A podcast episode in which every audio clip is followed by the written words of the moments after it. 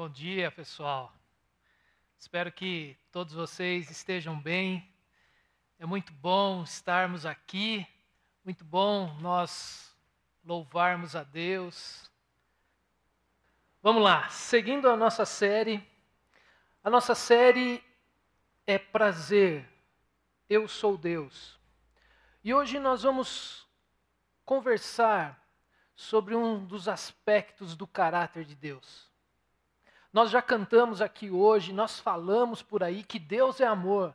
E hoje nós vamos conversar um pouquinho sobre esse Deus, esse Deus que é amoroso, esse Deus que é amoroso a ponto de mandar seu filho para morrer no nosso lugar. E durante essa semana, conversando com algumas pessoas, especialmente com o pessoal da liderança, o Ener que é um dos líderes aqui da nossa comunidade, ele mandou para a gente um link. Um link de uma entrevista do Rodolfo Abrantes. O Rodolfo foi até o programa lá do Danilo Gentili, chamado De Noite, e ele pôde ali falar um pouquinho da sua história. E eu recomendo você, procure depois aí no YouTube a entrevista do Rodolfo.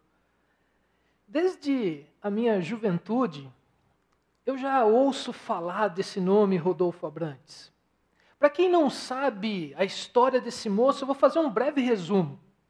Rodolfo ele foi vocalista de uma das bandas mais famosas dos anos 90, lá do milênio passado. As suas músicas eram marcadas por uma mensagem escrachada. A banda, nos anos 90, emplacou diversos sucessos. Mas em 2001, Rodolfo teve um encontro com Jesus. E um encontro extraordinário, e ele conta um pouquinho de como foi aquele encontro com Jesus. E esse encontro de Rodolfo com Jesus me fez pensar como assim alguém que tinha feito tudo errado até aquele momento, um rapaz com a vida toda bagunçada, um cara que era dependente químico, um cara promíscuo, alguém que estava indo totalmente na direção oposta do que Jesus nos ensina? Como assim? Deus vai em direção desse moço e mostra para ele o amor do Pai. Eu já ouvi diversas vezes da boca do Rodolfo a história extraordinária de como Deus o alcançou. Em sua história, nós podemos ter a certeza de que o nosso Deus é um Deus amoroso. Mas além de ser um Deus amoroso, Ele é um Deus poderoso, que Ele alcança pessoas que nós nunca, nunca acreditávamos que Deus pudesse alcançar. Uma das falas que me chamou muita atenção nessa entrevista do Rodolfo, ele disse assim: Deus me ama e Deus tem uma obra na minha vida. Tudo isso aconteceu de graça. Eu não fiz nada para merecer isso. Na verdade, ele estava deixando claro que ele só fazia coisas que ele ia contrário à vontade de Deus. Na semana passada, nós conversávamos sobre uma falsa narrativa. A falsa narrativa do merecimento. E hoje nós vamos conversar sobre outra falsa narrativa, que é a narrativa que Deus nos ama apenas, apenas quando nós somos bons. Eu me lembro de, lá nos anos 2000, estar conversando com um amigo que eu tinha lá na igreja que eu frequentava, lá nos anos 2000. Especialmente ali na época que Rodolfo se entregou a Jesus. E nós falávamos e conversávamos sobre como os artistas estavam usando o nome de Jesus para ganharem dinheiro, como os artistas aproveitavam da fama de Jesus para ficarem mais famosos. Eu reconheço que eu falei tanta besteira. É com tristeza que eu me lembro de colocar, de concordar com o meu amigo, colocando em dúvida a conversão desse moço. Como pode um rapaz como esse ser alcançado pelo amor de Deus? Esse cara com a vida toda bagunçada, só falava besteira, vivia bêbado, drogado, e agora ele vem com essa historinha aí que ele teve encontro com Jesus.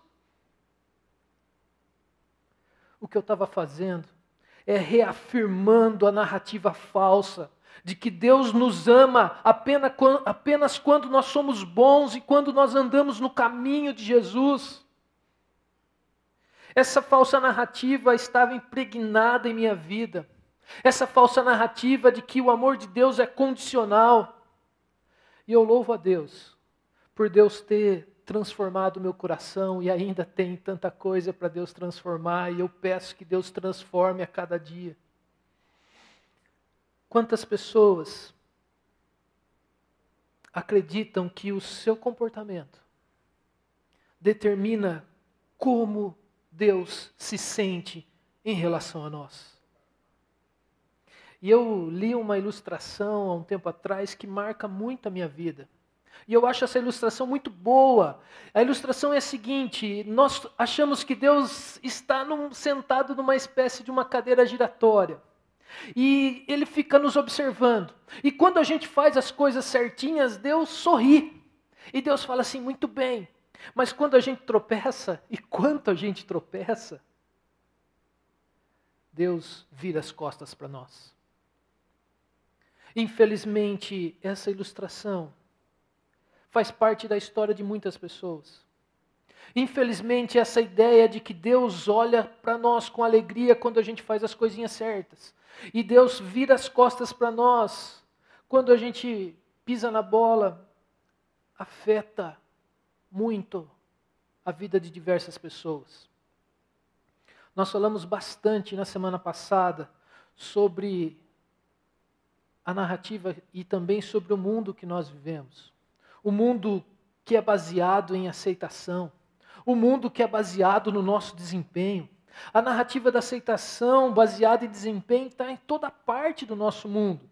Começa na nossa casa, passa pelo, pela gente quando a gente vai para a escola, está impregnada aí no nosso mercado de, de trabalho. O mundo em que vivemos reforça toda a aceitação baseada em desempenho. Se vamos bem, nós somos elogiados. Se conseguimos fazer algo de destaque, nós somos admirados. Se temos uma boa aparência, nós somos reconhecidos. A nossa aceitação o nosso valor, a nossa importância são baseadas nos nossos talentos, na nossa habilidade e, no caso de algumas pessoas, na beleza exterior. Uma vez que tudo isso faz parte da nossa história, faz parte do mundo que vivemos, faz parte aí daquilo que está afetando a gente, é natural que a gente leve essa compreensão para o nosso relacionamento com Deus. Por esse motivo, vem sempre uma pergunta na nossa mente: O que podemos fazer para que Deus nos aprove? O que, que eu posso fazer para que Deus me aceite? O que, que eu posso fazer para que Deus me ame? A resposta é: nada não tem nada a ver com o seu desempenho religioso. O amor de Deus não tem nada a ver com aquilo que você faz ou aquilo que você deixa fazer, deixa de fazer. Se você perguntasse para uma pessoa comum, uma pessoa aí, algum amigo seu, você perguntasse assim: o que, que você pensa aí sobre isso? O que, que você precisa fazer para que Deus goste de você e para que Deus abençoe você? Eu acredito que a resposta seria algo mais ou menos assim. Eu acho que para Deus me aceitar e me amar, eu preciso ir à igreja. Preciso me frequentar uma igreja. Eu preciso ler mais a Bíblia. Ah, eu não posso esquecer que eu tenho que doar pelo menos um pouco do meu dinheiro. E às vezes também servir as pessoas que precisam. Ah, esqueci de uma coisa. Deus não quer que eu peque, ou que eu peque o menos possível. Dessa forma, ao realizar todas essas coisas dessa lista, muitos acreditam que podem controlar o que Deus sente em relação a nós. Muita gente acha que consegue controlar o amor de Jesus, o amor do Pai, evitando o pecado. Mas eu tenho uma notícia. Sabe como chama isso? Legalismo. Legalismo é a tentativa de obter o amor de Deus mediante as nossas ações. Legalismo é a tentativa de obter e merecer o favor de Deus, ou mesmo evitar as maldições divinas por meio de atividades que nós achamos que são devotas. No final das contas, o legalismo ele é comparável à superstição. Eu não sei quais são as superstições do momento, mas eu vou lembrar de quando eu era criança. Você não pode cruzar com um gato preto, vai te dar azar. Você não pode quebrar um espelho, aí são sete anos de azar. Se você passar por baixo de uma escada, você tem que voltar e despassar por baixo da escada. Nós somos atraídos por comportamentos supersticiosos. Nós somos atraídos por comportamentos legalistas, porque eles dão a nós um senso de controle. Eles dão a nós uma assim a impressão que a gente controla aquilo que está acontecendo, porque a gente olha para esse mundo, a gente vê o caos que a gente enfrenta. No entanto, o favor de Deus não é obtido por aquilo que nós fazemos. Da mesma forma que a boa sorte não é encontrada em um pé de coelho. E eu preciso confessar para vocês: o meu legalismo não deixava eu acreditar que pessoas como Rodolfo poderiam ser alcançadas pelo amor do Pai. Agora de manhã, conversando com o Gustavo, a gente lembrou aí o tempo que a gente jogava bola junto. Graças a Deus que Deus mudou o meu coração e o dele, e eu não tenho mais que correr atrás dele marcando ele, porque era dureza, gente. A aceitação baseada pelo nosso desempenho, que é o legalismo, ela é uma narrativa dominante em muitos de nós. E mesmo essa narrativa causando incertezas, trazendo para a gente ansiedade, porque a gente não pode errar, a gente tem que acertar, a gente tem que fazer tudo certinho. A boa notícia que eu tenho para você é que essa não é a narrativa de Jesus. Na verdade, Jesus parecia afastar essa narrativa das pessoas. Jesus parecia afastar essa narrativa do seu caminho. Jesus falava palavras, Jesus fazia ações para mostrar uma história totalmente oposta a essa narrativa dominante. Por isso eu quero ver com vocês hoje algumas narrativas de Jesus. E eu já adianto para você, se você pegar sua Bíblia e começar a estudar você não vai encontrar nenhuma, nenhuma passagem na Bíblia na qual Jesus ensine que Deus gosta de nós apenas quando nós somos bons. Você não vai achar nada escrito isso na Bíblia. Deus não gosta de você apenas quando você está envolvido com coisas aí consideradas cristãs ou religiosas. O que Jesus nos mostra a respeito do Pai, o Pai que Ele veio para nos apresentar, é que Deus nos aceita, Deus nos recebe de forma incondicional. Deus nos ama, não baseado nas nossas ações ou nas nossas palavras. Por isso que eu quero convidar você para que a gente olhe para a história de Jesus, para a gente aprender com as ações de Jesus e com as palavras de Jesus. Jesus nos mostra um Deus que recebe com prazer os pecadores.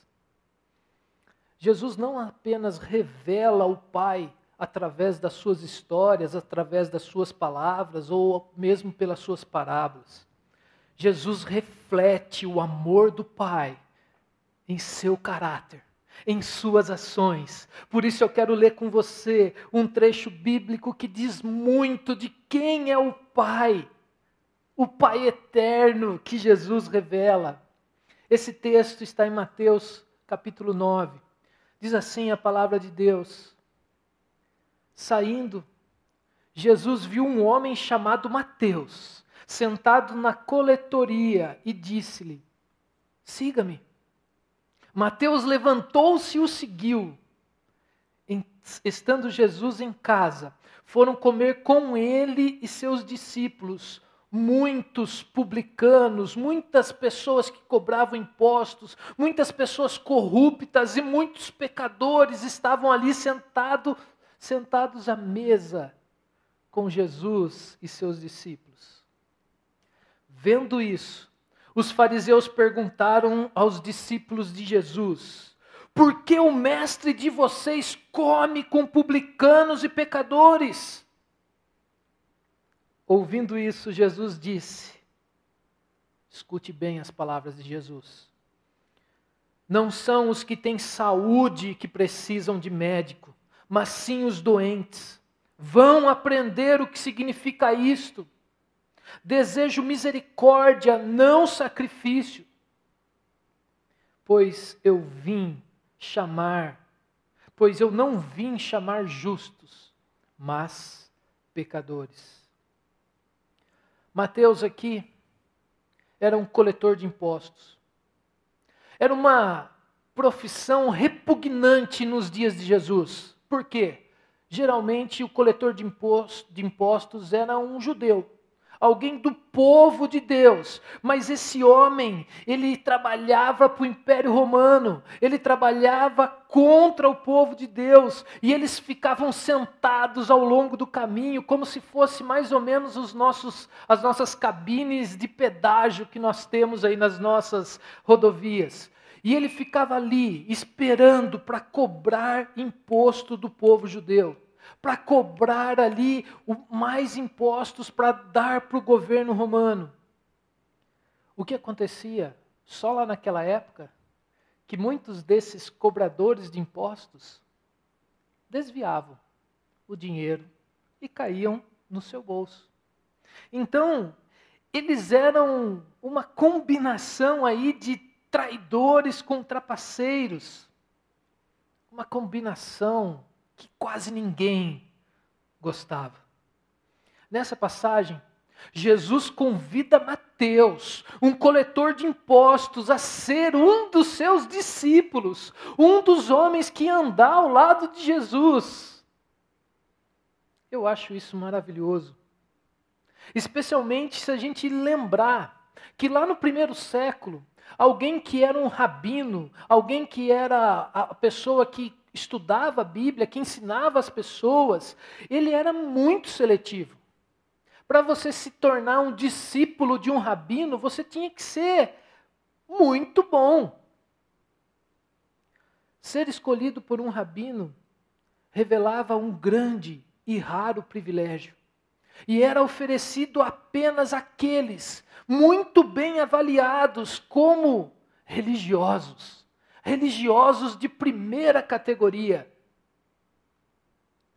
E aí a gente olha a escolha de Jesus.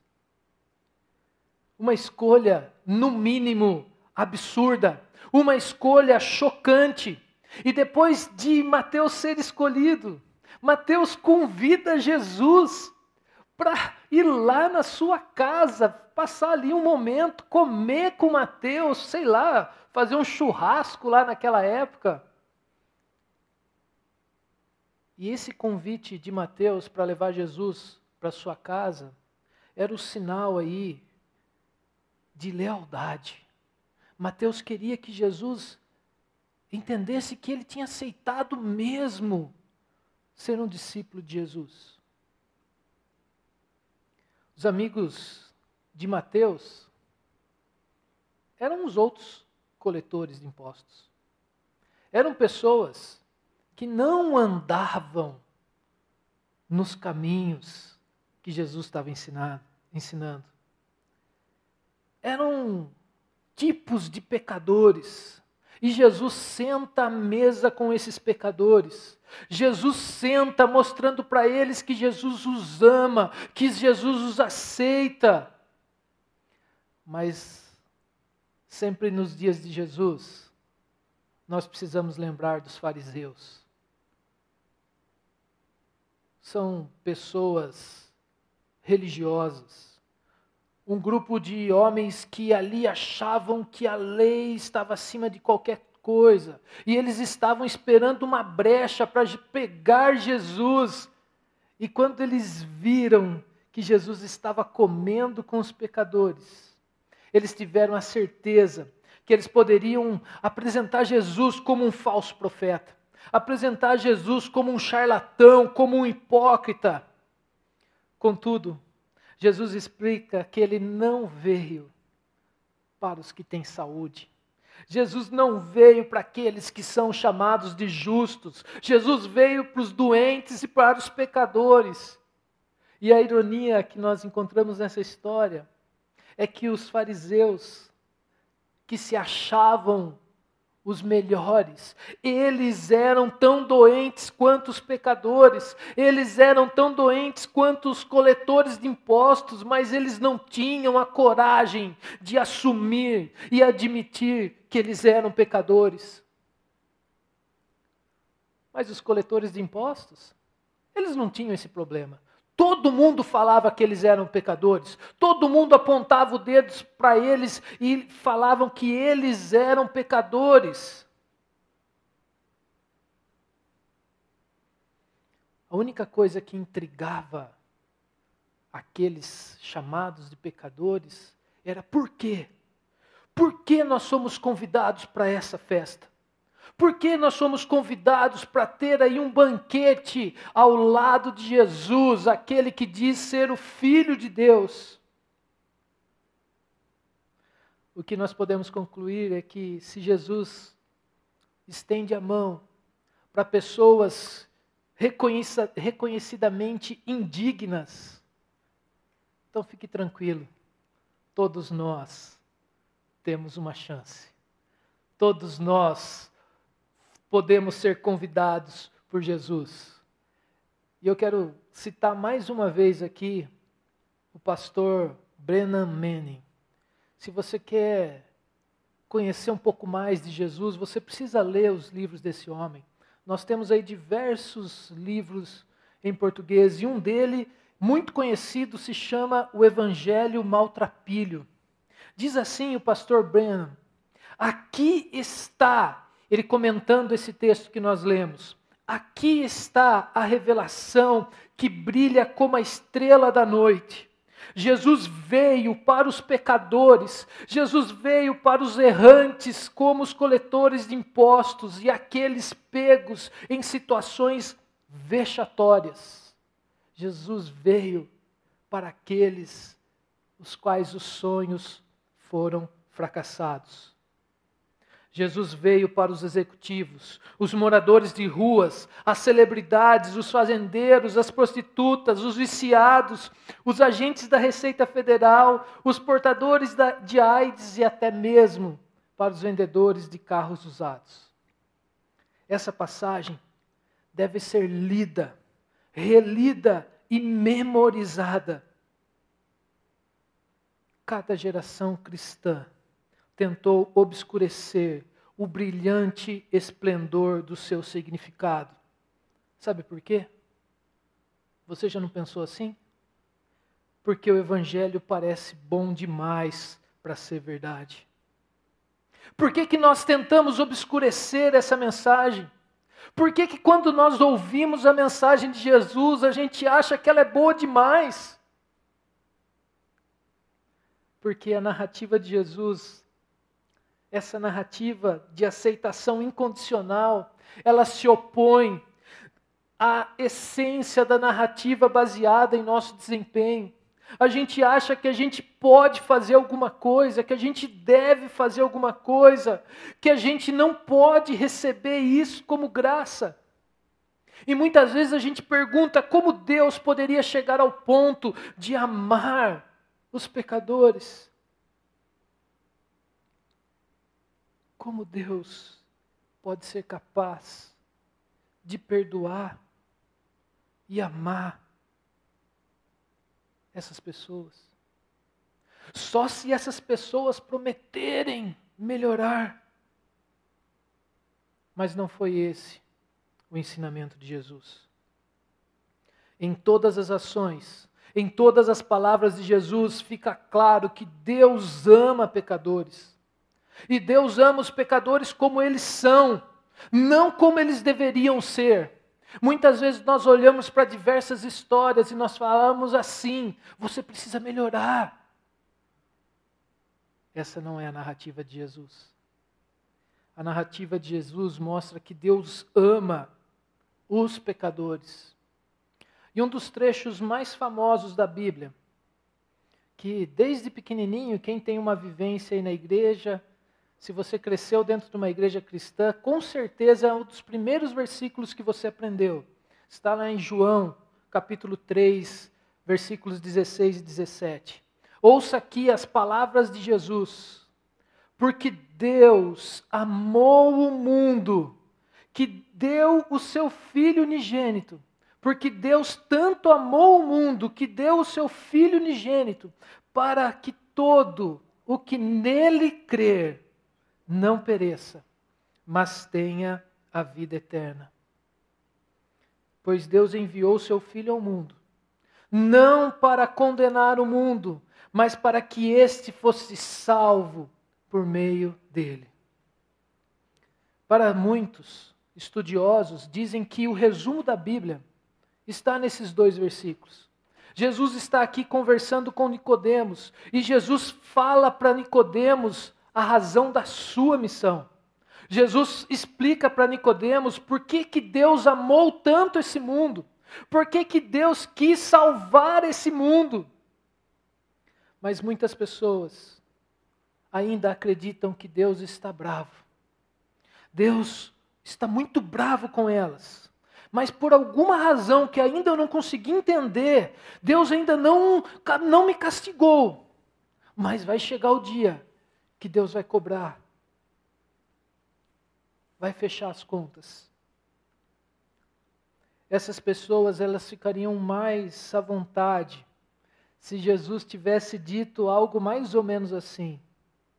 Porque Deus ficou tão irado, tão irado com esse mundo, que ele mandou aqui seu filho Jesus para descer aqui na terra e para falar para as pessoas que elas deviam tomar jeito que elas deviam acertar toda essa bagunça e que qualquer um que agisse assim, ele poderia alcançar a vida eterna. Sem dúvida, Deus não enviou seu filho ao mundo para condená-lo, mas para que o mundo pudesse ser salvo por intermédio das suas boas obras. Era muito mais fácil para nós que estamos acostumados com essa falsa narrativa, se a nossa aceitação passasse pelas nossas boas obras. Jesus não diz que Deus amou aí algumas pessoas, ou uns poucos, ou mesmo que Deus amou o mundo. O que Jesus diz é que Deus amou o mundo. E você conhece o mundo. Nós conhecemos o mundo. O que mais tem no mundo são pecadores. O que mais tem no mundo são gente com a vida toda bagunçada. Portanto, se Deus amou o mundo, Deus amou os pecadores. Jesus não disse porque Deus amou os bons, porque Deus amou os justos, porque Deus amou só os religiosos, por isso que ele enviou o seu filho. O que Jesus disse é que Deus amou o mundo, um mundo que engloba todas as pessoas, inclusive os pecadores. E o pessoal da banda está aqui porque eles vão tocar uma música. Essa música se chama O Retorno. Essa música está baseada em uma das parábolas que foram contadas por Jesus. A parábola que fala da história de um pai e dos seus dois filhos. E essa parábola deixa claro o desejo profundo que nós temos de sermos amados, amados incondicionalmente por Deus. Vamos ouvir?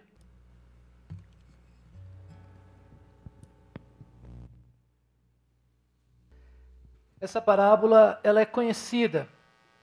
Essa parábola conta a história aí do filho perdido ou do filho pródigo. Mas essa parábola devia ser chamada a parábola do pai pródigo. O pai que ama de forma extravagante. A parábola do amor do pai.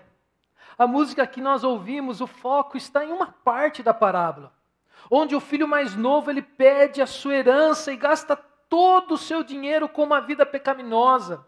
E finalmente, quando ele está no fundo do poço, ele se lembra. Ele se lembra do pai. Ele cai em si, ele desperta. E ele tem a ideia de voltar para a casa do seu pai. Ele sonha em ser apenas um servo, um simples servo do seu pai. E quando ele resolve voltar para casa. Ele resolve confessar o seu fracasso. Acontece na história uma reviravolta surpreendente. Quando seu pai o vê, quando seu pai vê que o seu filho está voltando, estando ainda longe, o seu pai o viu e cheio de compaixão, cheio de compaixão, ele corre na direção do seu filho, ele o abraça, ele o beija. A parábola que Jesus contou nos mostra que o pai estava, o pai ansiava pelo retorno do seu filho. Parece que todos os dias o pai ficava no portão esperando a volta do seu filho. E quando o pai o vê, o pai fica cheio de compaixão. E essa palavra, essa expressão cheio de compaixão, não é apenas um detalhe. Isso aqui nos mostra o caráter e o coração de Deus. O nosso Deus olha para nós com compaixão, mesmo quando nós tivermos feito a pior coisa contra Ele. No momento que o pai abraça seu filho, que o pai o beija, o pai deixa claro aqui que ele está aceito, que ele está perdoado, e o pai dá boas-vindas e oferece uma grande festa. O pai dá ordens para os seus servos para que tragam uma roupa limpa para o seu filho, que coloquem um anel, que coloque sapatos. Esses são sinais aí que a gente pode ver que o filho está restaurado. Ele não vai ser apenas um servo, ele volta para ser o filho amado do pai. Ele tem todos os direitos de filho, a sua posição foi restaurada, não houve perda nenhuma. E nós precisamos lembrar aqui: esse filho merecia esse lugar de volta. O qual seria a sua atitude se você estivesse no lugar do pai? Você ia receber esse filho que fez todas essas coisas erradas,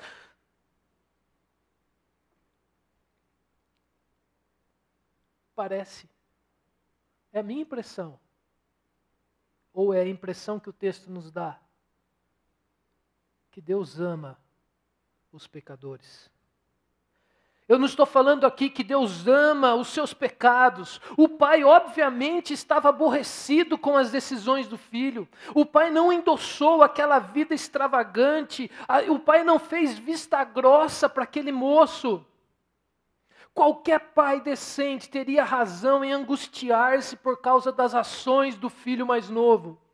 Entretanto, Jesus quer que entendamos que até mesmo o pior dos nossos pecados não impedirá que Deus nos ame, não impedirá que Deus nos espere, que Deus anseie pelo nosso retorno. A parábola que nós ouvimos aqui cantada é mais sobre um Deus que ama até mesmo aqueles que pecaram contra ele, do que um pecador que foi salvo.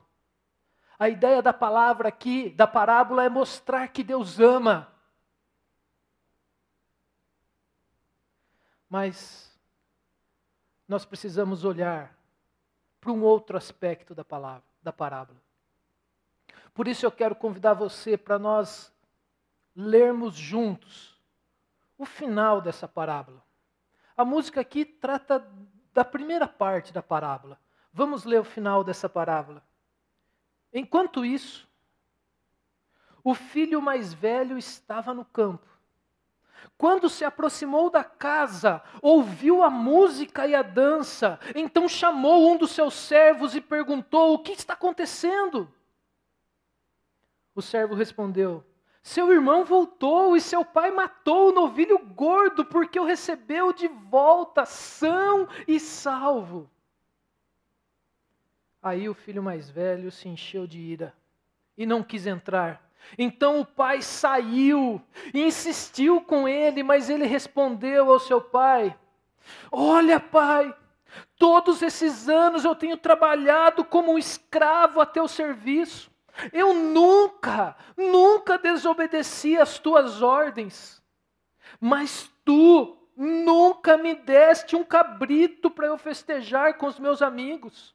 Mas quando volta para casa esse teu filho, que esbanjou todos os seus bens com as prostitutas, que e você faz um churrasco e mata o um novilho gordo para ele.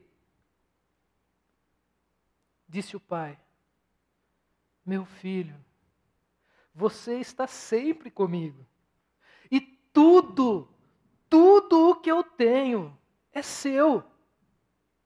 Mas nós tínhamos que celebrar a volta do seu filho.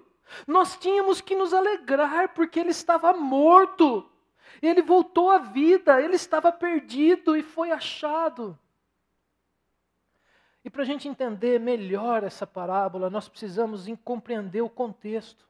Nós precisamos entender com quem que Jesus estava conversando e explicando para essas pessoas. Por isso nós vamos ler os dois primeiros versículos do capítulo 15 de Lucas. Jesus estava ali e todos os publicanos e pecadores estavam se reunindo para ouvi-lo. Mas, olha os fariseus de novo aqui. Os fariseus e os mestres da lei criticavam Jesus. E eles diziam: Este homem, Jesus, recebe pecadores, Jesus come com eles, Jesus senta à mesa com eles. Não se esqueça, os fariseus e os mestres da lei eram aqueles religiosos, aqueles que cuidavam da igreja da época. E Jesus vai responder essa crítica. Jesus vai dar uma resposta para esse homem, e aí Jesus conta as três parábolas que estão aí no capítulo 15. Lembre-se, nós já falamos aqui algum tempo atrás que as ações de Jesus, elas sempre eram revolucionárias. Nenhum rabino jamais cearia, nenhum rabino ia participar ali de um jantar com pecadores, ainda mais pecadores conhecidos. E aí os fariseus vêm e criticam Jesus. Muitos de nós somos levados a concentrar a atenção sempre ali no filho mais novo, no Pai. Mas essa segunda metade aqui da parábola é a que revela o principal objetivo da história contada por Jesus. A parábola não se destinava àqueles que são oprimidos, àqueles que são marginalizados, mas Jesus estava falando com aqueles que se achavam justos, com aqueles que eram religiosos, que não conseguiam ali aceitar essa mensagem, essa mensagem radical, que o amor de Deus é um amor incondicional. Não cabia na cabeça deles que Deus ama pecadores o caráter do irmão mais velho representa aqueles de nós que nos irritamos com a ideia que Jesus ama pecadores. O irmão mais velho representa a parte de nós que não está confortável com esse tal de amor incondicional de Deus por outros e muitas vezes por nós mesmos.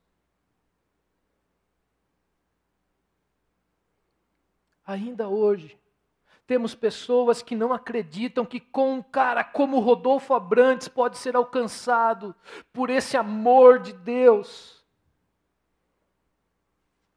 O irmão mais velho, ele tinha o direito de estar zangado. Ele nunca desrespeitou o pai. Ele nunca prejudicou a família financeiramente.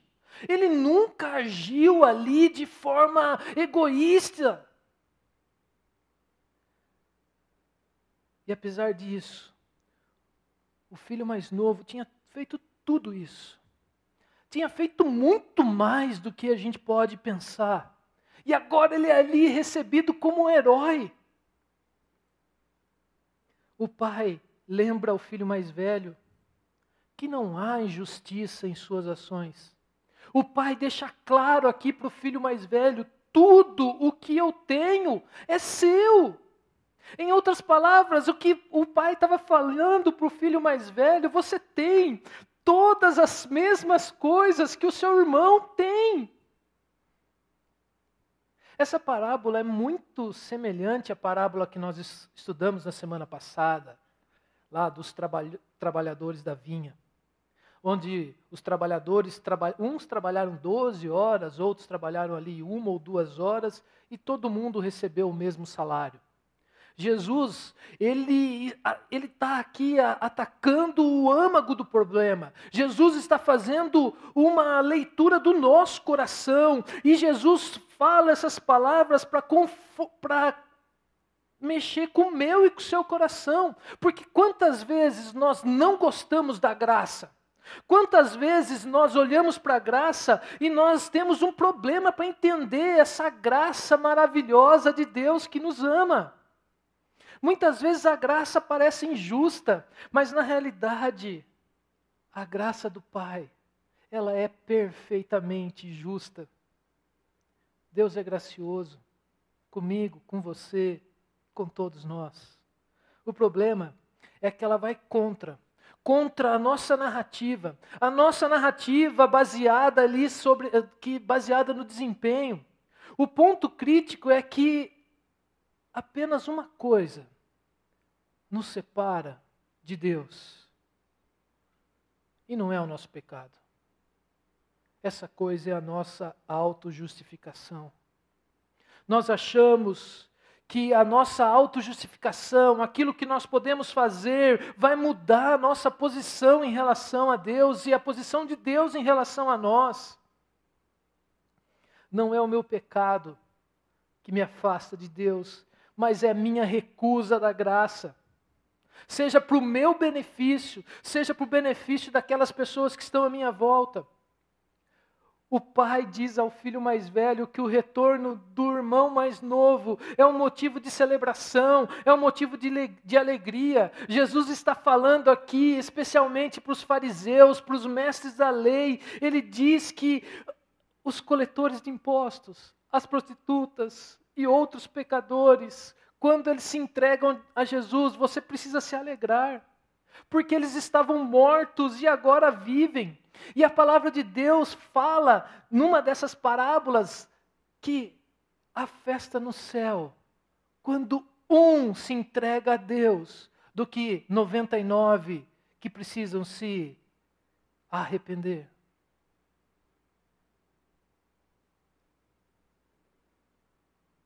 Mas muitos como o filho mais velho, lamentam. Os fariseus tinham que decidir se eles aceitariam ou não que Deus aceita de boa vontade os pecadores. Eles precisariam, eles precisariam decidir se eles iam compartilhar daquela alegria, daquele momento que Jesus estava alcançando corações. Mas eles se recusam. E a pergunta que fica para nós: com quem você é mais parecido? Você é mais parecido com o filho mais, mais novo? Ou você é mais parecido com o filho mais velho? Eu não tenho dúvida. Eu sou mais parecido com o filho mais velho. Sou mais parecido com os fariseus do que com o filho mais novo que saiu. Eu tenho algumas dificuldades com a graça de Deus, especialmente quando elas são direcionadas para a minha vida. Quando são direcionadas para a vida dos outros, eu não tenho tanto problema. Mas quando a graça de Deus vem na minha vida, a narrativa do merecimento, do favor, está tão profundamente incorporada à minha história, quantas vezes eu coloquei em xeque o amor de Deus. Por isso que diariamente eu preciso lembrar que Deus é bom e não depende do que eu faço ou do que eu deixo de fazer. Eu não estou de forma alguma incentivando você a continuar na sua vida. Se você está percebendo que a sua vida tem algo errado, que você precisa se acertar com Deus, é o Espírito Santo que está falando ao seu coração, e essa é a hora para você deixar para trás as coisas que desagradam a Deus mas não se esqueça, Deus continua te amando. O legalismo muitas vezes nos limita, mas nós precisamos olhar para o amor do Pai, esse amor que nos constrange. E hoje, nessa semana, assistindo ali a entrevista do Rodolfo, já faz 20 anos que ele se entregou a Jesus. E esse moço continua firme nos caminhos de Deus, ele continua firme falando desse amor do Pai em qualquer lugar que ele vai, ele faz as suas músicas mostrando o amor do Pai. E ele termina a entrevista de forma assim que eu achei espetacular. Ele falou que ele estava com saudade de falar de Deus nas igrejas, especialmente nesse período de pandemia. E ele reconhece que Deus levou ele num programa de televisão para falar do amor de Deus. Qual é esse amor do Pai? O Pai entrega o seu filho para morrer na cruz, para pagar o preço para que hoje eu e você pudéssemos desfrutar desse relacionamento amoroso do Pai. E o que nós podemos fazer? Amá-lo, desfrutar desse amor, viver esse amor, transbordar esse amor para as pessoas que estão ao nosso redor. Nós já lemos aqui que nós precisamos falar desse amor, nós precisamos viver desse amor. E a minha oração é que o legalismo não nos limite, mas que o amor extravagante de Deus continue constrangendo o nosso coração, que faça com que a gente ame ao Pai cada dia mais. Pois esse é o Deus revelado por Jesus, o Deus que é amor. Para a gente refletir e praticar você já se sentiu? Você já sentiu que o amor de Deus depende aí do seu comportamento? Você ainda sente isso hoje? Agora é o momento. Hoje é o dia para você abandonar, para você deixar para trás esse sentimento. Peça ajuda a Deus para trocar as suas falsas narrativas pela narrativa de Jesus. Segundo, nessa história do filho ou dos filhos, com quem você se parece? Você se parece mais com o filho mais novo ou com o filho mais velho? se você errou muito, ou ainda erra bastante, ou se você mesmo acredita que você não erra, ou você não tem a coragem de reconhecer os seus erros, você se encaixando em qualquer um desses dois, não se esqueça, Deus está de braços abertos, cheio de compaixão, Ele quer abraçá-lo, Ele quer beijá-lo, Ele quer fazer uma grande festa com você. E por último, toda sexta a gente tem se encontrado e pensado aí algumas coisas que podem ajudar a nossa alma. E o desafio dessa semana é você fazer uma lista. Uma lista de coisas que Deus tem dado para você. Porque o nosso Deus é bom. E eu queria convidar você, comece hoje, colocando as suas bênçãos em um papel. E eu tenho certeza que você vai conseguir identificar o quanto o nosso Deus é amoroso, o quanto o nosso Deus é cuidadoso. Espero você, sexta-feira, às 20 horas, grupo de conexão online. Que Deus nos abençoe. Vamos orar?